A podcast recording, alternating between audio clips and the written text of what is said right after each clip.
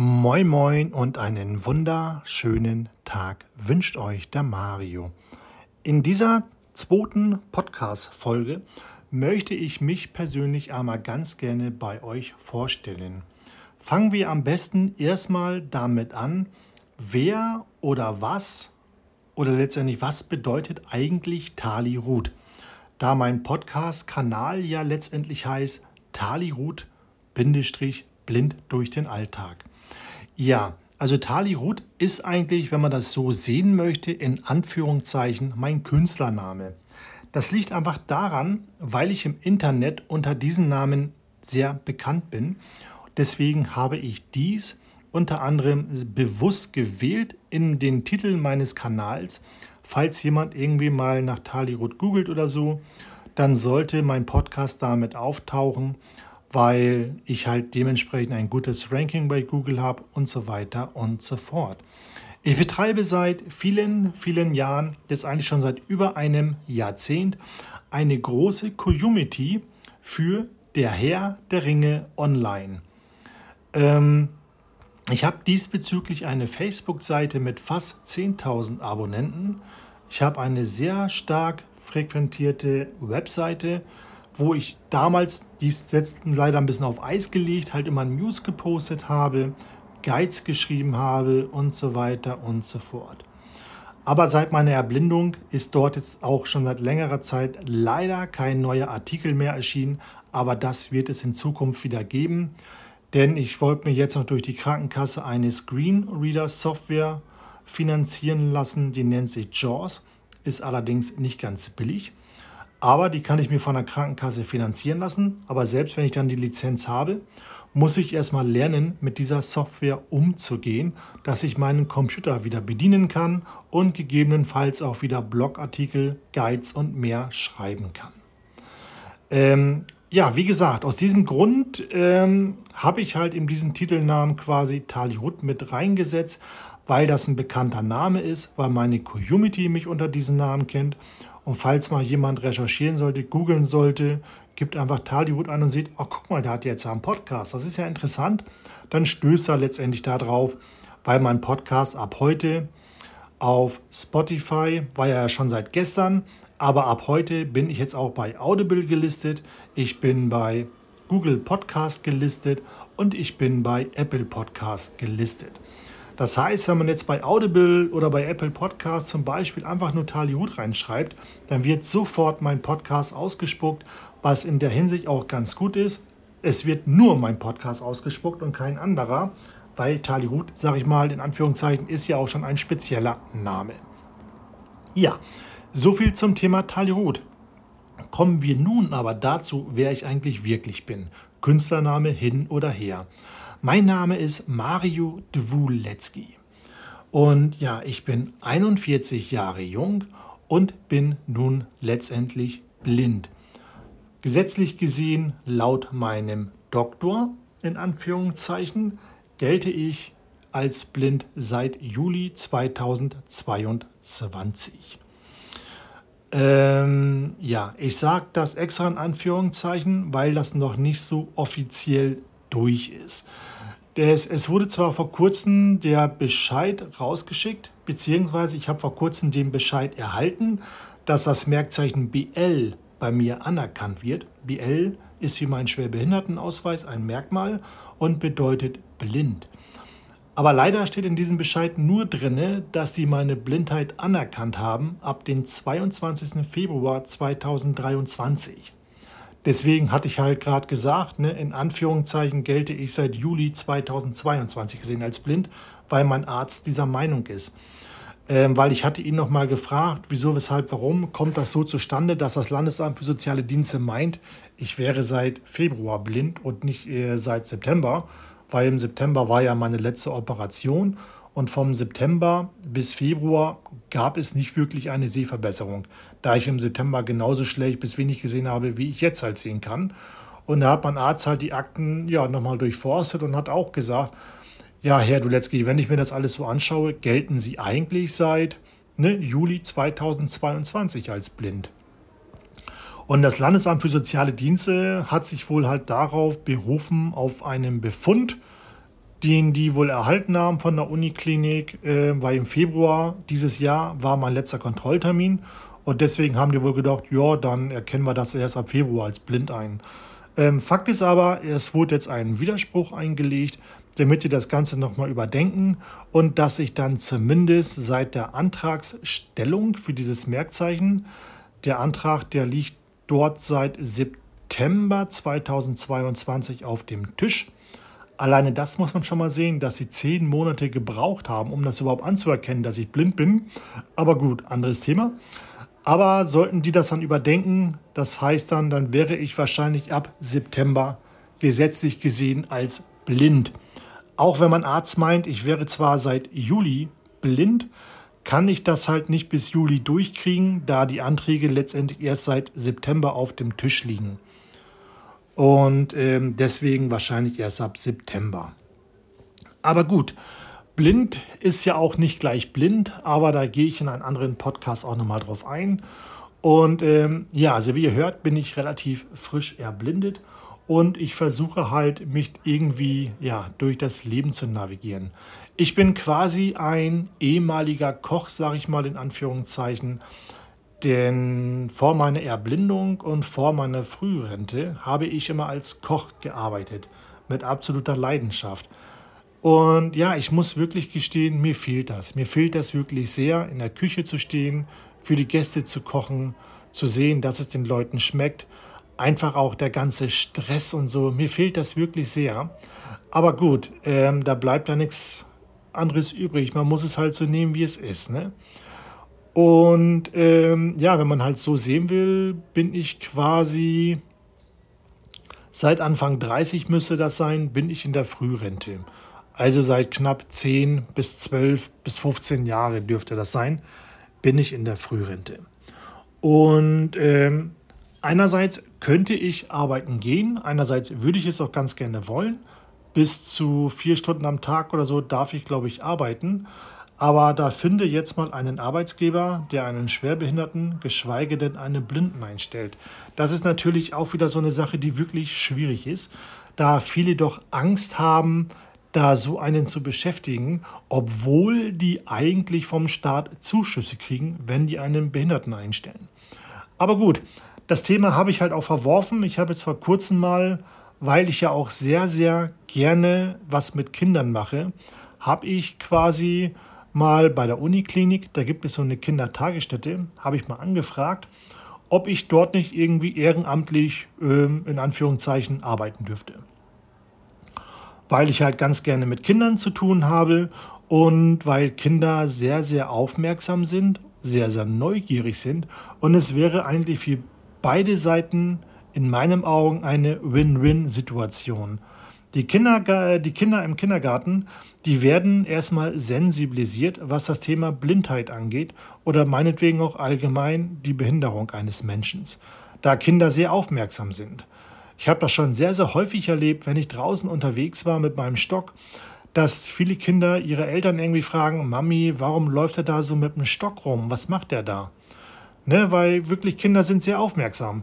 Und letztes Mal auch, da war ich mit meinem Betreuer unterwegs wegen Einkaufen und so.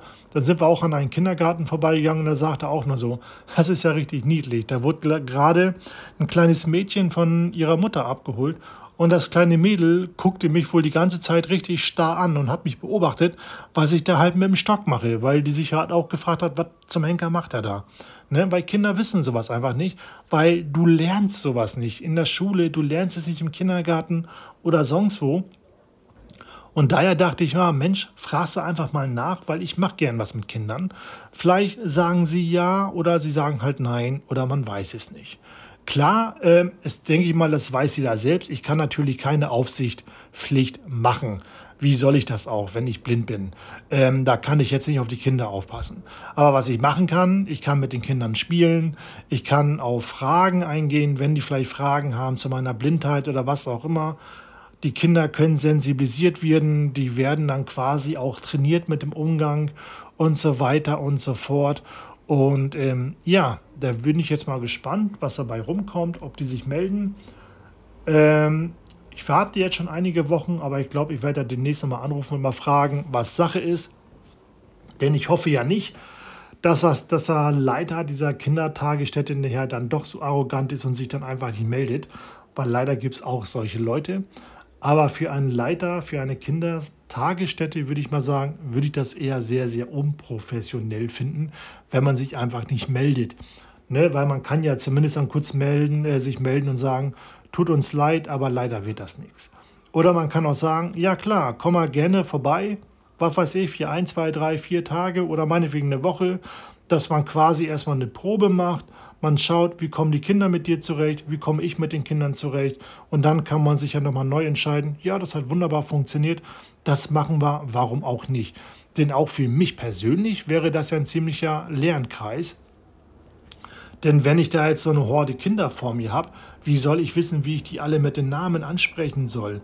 Ich könnte, wenn überhaupt, vielleicht anhand der Stimme mich orientieren und sagen, ah, okay, vor mir steht gerade die kleine Lisa oder was auch immer. Man weiß es halt nicht. Das wird dann natürlich ein bisschen schwierig, aber auch da wird man natürlich seine Wege, denke ich mal, finden. Ne? Also wenn das klappt, dann werde ich das so machen. Ja, was kann ich noch so zu mir beschreiben? Ähm, ja, aufgrund meiner Erblindung oder sagen wir mal, den Grund meiner Erblindung ist etwas sehr, sehr tiefer liegend. Ähm, laut meinen Ärzten, also erstmal muss ich sagen, ich bin halt an Krebs erkrankt. Ähm, diese Krebserkrankung spiegelt sich in dieser Form wieder, dass ich im Inneren meines Auge einen Tumor habe. Weswegen ich bereits vor Tüdelü, ich weiß es nicht, 15 Jahre dürfte es glaube ich schon sein, habe ich mein linkes Auge verloren, weil der Tumor im Auge zu groß war. Deswegen musste man das linke Auge entfernen. Und wie Gott halt so wollte, wurde dann circa ein, zwei Jahre später auch im rechten Auge ein Tumor festgestellt, der mich seither stets begleitet als Weggefährte. Ähm, laut meinem Arzt ähm, wäre das wohl so eine, ja, sagen wir mal, familienerbliche Geschichte. Also ich muss es wohl von irgendwem auch immer geerbt haben, da das wirklich eine sehr, sehr seltene Erkrankung ist, wie er halt sagte. Ähm, ich kenne das noch so aus meinen HDAO-Zeiten, wenn man da auf Discord war oder auf Teamspeak. Ja, Mensch, da kriegst du ja Augenkrebs bei, wenn der Kundi da wieder seine Blitze abschießt oder keine Ahnung was. Und da denke ich heute auch nur so, naja, Augenkrebs, das gibt es sogar in der Tat. Ich habe selber. Hätte ich mir niemals denken lassen können, dass ich Krebs kriege im Auge. Aber gut, Krebs ist halt Krebs. Ne? Der ist wirklich sehr, sehr vielfältig. Man kann Krankheiten irgendwo kriegen, man weiß halt nicht wo. Das ist wirklich erstaunlich. Aber gut, anderes Thema. Ähm, ja, da ich aber letztendlich aus meiner Familie keinen fragen kann, ähm, ob da irgendwer, irgendwer bekannt ist, der diese Geschichte hatte, ist es halt schwierig, das für mich nachzuvollziehen, ob es wirklich so eine Gengeschichte ist, ob es wirklich so eine Erbkrankheit ist ich wusste wohl oder ich weiß wohl noch aus Erinnerung, mein Vater selber war Brillenträger. Der ist halt leider früh verstorben, aber da hatte ich auch so diese ganze Tumorgeschichte noch nicht. Da war ich halt noch ein kleiner Kind, ein kleines Kind. Und ja, da er jetzt halt nicht mehr da ist, kann ich ihn letztendlich auch nicht fragen, warum trug er eine Brille? Hat er vielleicht auch irgendwie sowas gehabt oder so? Keine Ahnung, man weiß es nicht. Und ja, und aus Songs so habe ich Songs generell eigentlich keinen Kontakt zu meiner Familie, weswegen ich da halt auch nicht nachfragen kann groß. Deswegen habe ich mich auch nie mehr weiter irgendwie mit dem Thema beschäftigt und habe es halt hingenommen und es ist halt so, wie es ist. Man kann es jetzt ja auch nicht mehr ändern. Ähm, ja, bei dem Tumor ist es halt ein bisschen schwierig. Ich sag mal so, für jemanden, der vielleicht schon mal Krebs hatte oder jemanden kennt, der Krebs hatte, der weiß, ja, okay, dann gibt es irgendwie Chemo oder meinetwegen gibt es auch irgendwelche Operationen, wo der Tumor rausgeschnitten wird, keine Ahnung was. Sowas gibt es natürlich auch. Leider ist es bei dem Auge nun wieder etwas kompliziert. Das kann man nicht einfach aufschneiden, den Tumor rauslöffeln und wieder zutackern. Das geht leider nicht. Auch ist eine Chemo in diesem Sinne nicht angebracht. Was ich aber hatte, wo ich mich in diesen ja, fast zwei Jahrzehnten zurückerinnern kann, war, ich wurde schon mindestens zweimal am Auge bestrahlt. Das bedeutet, auf dem Augapfel ähm, wird so eine kleine radioaktive Plombe draufgenäht und fixiert. was erstmal sowieso sehr, sehr unangenehm ist. Dann wird zudem das Auge von dem Muskel abgelöst, so dass das Auge ziemlich starr ist, was auch nochmal sehr, sehr unangenehm ist. Weil du brauchst nicht nach rechts und links gucken, das geht nicht, das Auge bewegt sich nicht. Man muss dann wirklich viel, viel mehr mit seinem Kopf arbeiten. Aber da das Auge dann sowieso auch noch so komisch versetzt ist und so leicht nach oben guckte, hast du eh immer so ein bisschen ganz komisch geguckt, aber gut. Und zudem hat man halt auch diese radioaktive Plombe ständig gemerkt als Fremdkörper, was echt mega unangenehm war. Aber gut. Aber aufgrund dieser zwei Bestrahlungen ist der Tumor auf jeden Fall ein bisschen zurückgegangen, hat sich ein bisschen zurückentwickelt, ist kleiner geworden oder wie man das auch ganz halt sehen möchte. Ähm, ja, diese Bestrahlung liegt jetzt aber auch schon, hui, ich weiß gar nicht, zehn Jahre ist das bestimmt schon her ja, ja, es dürften zehn Jahre dürften es schon sein. Ist das, glaube ich, auf jeden Fall schon her. Und ähm, ja, aktuell wächst er wohl auch nicht mehr, aber der Tumor ist im Auge halt noch da. Ja, ich, wie gesagt, es wurde schon wahnsinnig viel an meinem Auge gemacht. Ähm, es wurden schon viele, viele Operationen gemacht, die ich über mich ergehen lassen durfte. Alleine das Jahr 2022 ähm, hat mich dann eigentlich quasi dann so richtig aus der Bahn geworfen, weil ich wurde im letzten Jahr viermal am Auge operiert. Da hatte quasi eine Operation eigentlich die nächste Operation gejagt. Also eine OP führte zur nächsten OP. Die erste Operation im letzten Jahr äh, bestand darin, dass man die künstliche Linse aus meinem Auge entfernt hatte. Denn ich hatte eine künstliche Linse drin und keine richtige mehr. Die richtige hat man damals rausgenommen, weil ich halt einen grauen Star hatte, die war halt getrübt. Deswegen kam die Linse raus und deswegen wurde dann eine Kunstlinse reingesetzt. Ja, diese Kunstlinse hat sich dann aber auch irgendwann eingetrübt und zudem hat sich dieser Gefäßtumor bzw. die Gefäße, die durch den Tumor produziert wurden, ähm, haben sich da wohl irgendwie an die Linse dran geheftet. Weswegen man sich dann quasi entschied, die Linse rauszunehmen. Das Resultat ist, dass ich heute eine mega dicke, schwere Brille tragen muss, die plus 13 Dioptrien hat.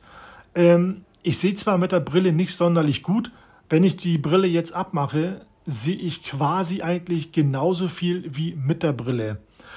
Ähm, die Brille hat nur den Vorteil, dass das alles ein bisschen ja, sag mal, so einen Lupeneffekt hat. Ne? Es ist alles wesentlich größer und vor allem kann ich mit der Brille die Entfernungen besser einschätzen als ohne Brille. Denn ohne diese Brille sieht das alles wahnsinnig weit weg aus, weil halt einfach diese Linse nicht mehr da ist, weil diese Lichtbrechung nicht mehr da ist. Und das wird dann halt durch diese Brille ein bisschen entgegengesteuert, so dass ich zumindest die Entfernungen noch ein bisschen besser einschätzen kann, als zum Beispiel ohne die Brille. Aber sehtechnisch gesehen bringt es so halt nicht wirklich viel. Mhm. Ja, deswegen ähm, muss man da halt mal gucken, wie dann da quasi der ganze Weg dann halt weitergeht, weil Brille hin oder her. Äh, eine neue Linse wird auch eh nicht reingesetzt werden, weil das erstmal auch so gar nicht möglich ist. Aber wie gesagt, das war ja nur die erste OP. Ähm, am nächsten Tag dann war dann halt wieder die Visite gewesen. Da kam der Druckverband dann quasi ab. Morgens sah noch alles okay aus. Als wir dann abends zur Visite kamen, ähm, ja, war ich quasi blind, konnte ich nichts mehr sehen. Ähm, ich wurde dann halt zum Arztzimmer gebracht zur Visite und der Arzt guckte sich das dann an. Und ich habe halt auch zum Arzt gesagt, ja, im Moment kann ich nichts sehen. Entweder ist hier alles dunkel und sie haben kein Licht an, wovon ich mal nicht ausgehe. Aber ich konnte halt nichts sehen. Er hat dann quasi mit seiner Taschenlampe oder was auch immer er da hatte, bei mir ins Auge geleuchtet und hat gefragt, können Sie das Licht denn wahrnehmen? Und dann habe ich gesagt, ja, den Lichtschein kann ich so vage ein bisschen wahrnehmen, ist so rötlich-schwarz. Dann sagte sie, aha, interessant. Gut, danach guckte er rein und hat dann auch, ähm, ja, dann das quasi festgestellt, was er auch schon vermutet hatte. Ja, ihr Auge ist voll mit Blut, komplett voll mit Blut da ist dann halt ein Gefäß geplatzt. Und ähm, ja, deswegen konnte ich dann halt nur dieses Licht dann auch so quasi in einen rötlich-schwarzen Schimmer halt wahrnehmen. Aber so Handbewegung vor meinem Auge konnte ich überhaupt nicht erkennen, aber zumindest diesen Lichtschein konnte ich vage erkennen. Gut. Ähm, ich lag dann circa drei Wochen im Krankenhaus. Man hat erstmal zwei Wochen gewartet, ob das Auge das Blut von alleine resorbiert oder absorbiert. Das war nicht der Fall. Deswegen kam dann OP Nummer 2. Dies ähm, sah dann halt so aus, dass ähm, das Auge mit einer Kochsalzlösung einmal ausgespült wurde, damit das ganze Blut da quasi raus ist. Weil wenn man es halt noch länger drin lassen würde, dann würde sich auch irgendwann die Hornhaut einfärben wegen diesen äh, roten Farbpigmenten im Blut, was auch nicht sehr gut wäre. Ja, am nächsten Tag dann nach der OP, nach der zweiten OP, kam der Druckverband wieder ab und hey, ich konnte zumindest wieder ein bisschen was sehen. Ich konnte Handbewegungen sehen, war alles wieder gut. Ja, nach ein paar Tagen Genesung konnte ich dann auch wesentlich besser sehen. Ähm, ich war dann halt auch immer wieder regelmäßig zur Kontrolle bei meinem Augenarzt bzw. Augenärztin. Sie hat da immer einen Blick drauf geworfen. Sah anfangs soweit auch gut aus und das ging auch in die gute Richtung. Ja, irgendwann wurde das Sehen wieder schlechter. Meine Augenärztin guckte drauf und hat dann festgestellt, ja, ähm, die Hornhaut ist sehr, sehr stark aufgeschwollen. Was daran liegt, dass damals nach der ersten OP, als man mir die Linse entfernt hatte, hat man stattdessen Silikonöl ins Auge reingeführt, damit das Auge nicht komplett zusammenschrumpft wie eine Rosine. Denn es wurde schon alles aus dem Auge rausgehöhlt. Da ist gar kein Glaskörper mehr drin, kein gar nichts. Deswegen hat man Silikonöl reingetan. Und das Silikonöl hatte dann wohl irgendwie aufgrund falscher Lagerung meinerseits oder was auch immer, hatte halt dann ständigen Kontakt wohl mit der Hornhaut, weswegen die Hornhaut aufgequollen ist, weil diese beiden Komponenten vertragen sich absolut nicht. Ja, ich dann wieder hin zur Uniklinik. Die Uniklinik hat geguckt und sagt, ja, da müssen wir dann noch mal ran, ne? Das ist halt so. Und ja, dann gab es Operation Nummer 3. Das Öl wurde abgelassen, es wurde quasi ein Ölwechsel vorgenommen. Ähm, ja, Öl einmal raus und dann hat man sich entschieden, dass man in, ich glaube im hinteren Abteil war das, hatte man dann Nähte reingesetzt. Also quasi man hat da ein Netz gesponnen.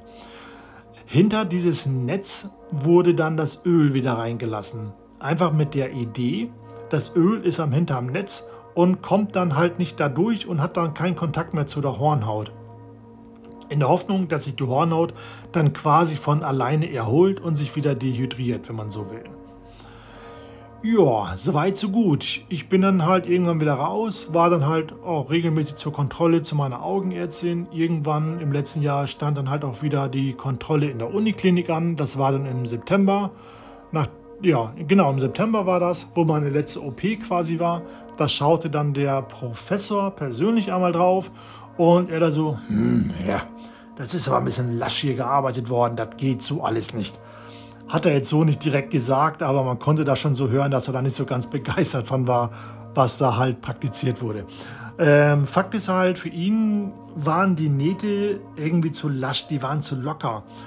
Ähm, weswegen er dann nochmal eine Operation ansetze, ansetze, wo er mich dann auch persönlich operiert hatte. Und zwar wurden dann die Nähte erstens engmaschiger gemacht, weil die Räume dazwischen waren wohl zu groß. Die hat er engmaschiger gesetzt und dann wurden die Nähte zudem auch ein bisschen straffer gezogen und dann wieder neues Öl reingesetzt. Das war quasi die letzte OP im September. Ja, und seitdem laufe ich halt quasi damit hin und her. In der Hoffnung, dass sich meine Hornhaut irgendwann von alleine wieder erholen wird. Ähm, es würde zwar noch im Raum stehen, dass ich eine Hornhauttransplantation kriegen könnte, wobei die Möglichkeit besteht, dass ich da noch mal besser sehen könnte. Aber da hat mein Arzt auch erstmal generell von abgeraten, weil einfach ähm, ja, das Auge zu viel mitgemacht hat im letzten Jahr mit den vier OPs und deswegen hat man da erstmal abgesehen. Zudem sei es auch derzeit nicht medizinisch notwendig und zudem hätte ich auch von mir aus dieser Operation nicht zugestimmt. Aber dazu später mehr in einer anderen Podcast-Folge, wo ich auf das Thema dieser Hornhauttransplantation nochmal eingehen werde, weil das für mich wirklich, ja, mich hat das wirklich sehr gewurmt, ob ich das machen soll oder nicht. Weil klar, wenn man besser sehen kann, macht man sowas natürlich. Ne? Aber wie gesagt, dazu in einer späteren Podcast-Folge mehr, denn das würde jetzt hier den Rahmen sprengen, weil ich da halt sehr deprimiert war. Ähm, ja, und seitdem, wie gesagt, laufe ich halt so durchs Leben. Ich hatte jetzt schon äh, nicht, ich hatte nicht, ich habe derzeit noch Mobilitätstraining. Das ist mein zweites Mobilitätstraining. Ähm, Mobilitätstraining ist, da habe ich dann halt einen, ja, einen Lehrer, der mir quasi beibringt, wie man richtig mit dem blinden Langstock sich draußen orientiert oder wie man sich generell draußen orientiert. Ne, man muss halt viel mit seiner Nase, also mit Gerüchen arbeiten und vor allem muss man viel sich auf sein Gehör verlassen. Wenn man irgendwo an der Straße steht, äh, muss man gucken, kommt da jetzt ein Auto, höre ich ein Auto, höre ich kein Auto, kann ich rüber oder wie auch immer. Oder höre ich irgendwo eine Ampel und so weiter und so fort. Und das ist schon wahnsinnig konzentrierend. Also es ist sehr, sehr anstrengend, sich so zu konzentrieren. Aber ich box mich da quasi halt durch.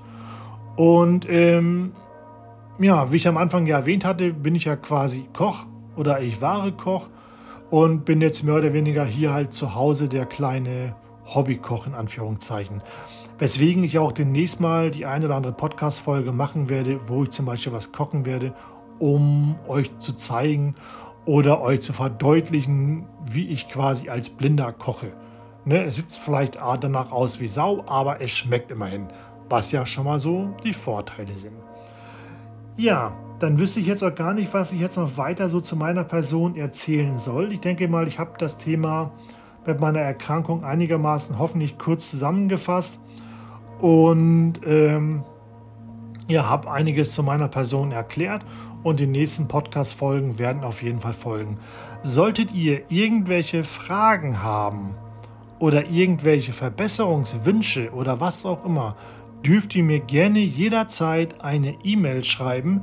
Ich habe dafür extra eine neue Mail-Domain für mich angelegt, die, glaube ich, relativ leicht zu merken ist.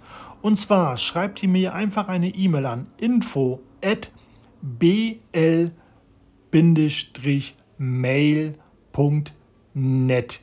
Also am Ende das Net N-E-T. T und nicht N-E-T-T wie net, ne? also net wie Network zum Beispiel, N-E-T. Also nochmal, info at bl-mail.net ist meine E-Mail-Adresse für euch. Falls ihr Fragen habt, Wünsche, Anregungen, was auch immer, könnt ihr mich darunter jederzeit kontaktieren. Nochmal kurze Info, warum ich auf diese E-Mail-Domain äh, mir habe einfallen lassen. Einfach aus dem Grund, BL, Blinde, Sehbehinderte wissen es, ist das Merkzeichen auf dem Schwerbehindertenausweis und gilt für blind. Deswegen habe ich mir gedacht, okay, nehmen wir BL. Dann kommt ja das Minus bzw. Bindestrich und dann kommt das Wort Mail und ich denke, der Rest ist selbsterklärend. .de und so weiter war leider schon vergeben. Deswegen habe ich mich für die äh, Domain-Endung net entschieden. Also nochmal info at bl-mail.net ist eure E-Mail-Adresse, worunter oder worüber ihr mich kontaktieren könnt, falls ihr Fragen, Anregungen und mehr haben solltet. In diesem Sinne bin ich dann jetzt mal raus. Ich bedanke mich fürs Zuhören. Ich hoffe, es war nicht allzu lang und freue mich jetzt schon mal auf euer Feedback und viele mehr. Und dann würde ich sagen, wir hören uns demnächst in einer weiteren Folge auf jeden Fall wieder. Und in dieser Folge werde ich dann einmal darauf eingehen zum Thema Hornhauttransplantation warum ich das von mir aus nicht machen wollte, warum ich deprimiert war und warum ich damit so ein Wechselbad der Gefühle hatte, warum ich es nicht machen möchte oder wollte, weil man kann doch besser sehen danach. Aber wie gesagt, so viel mehr dazu in meinem nächsten Podcast. In diesem Sinne, habt noch einen schönen Tag. Bis dahin, liebe Grüße, euer Mario in Klammern gesetzt, Tali Ruth.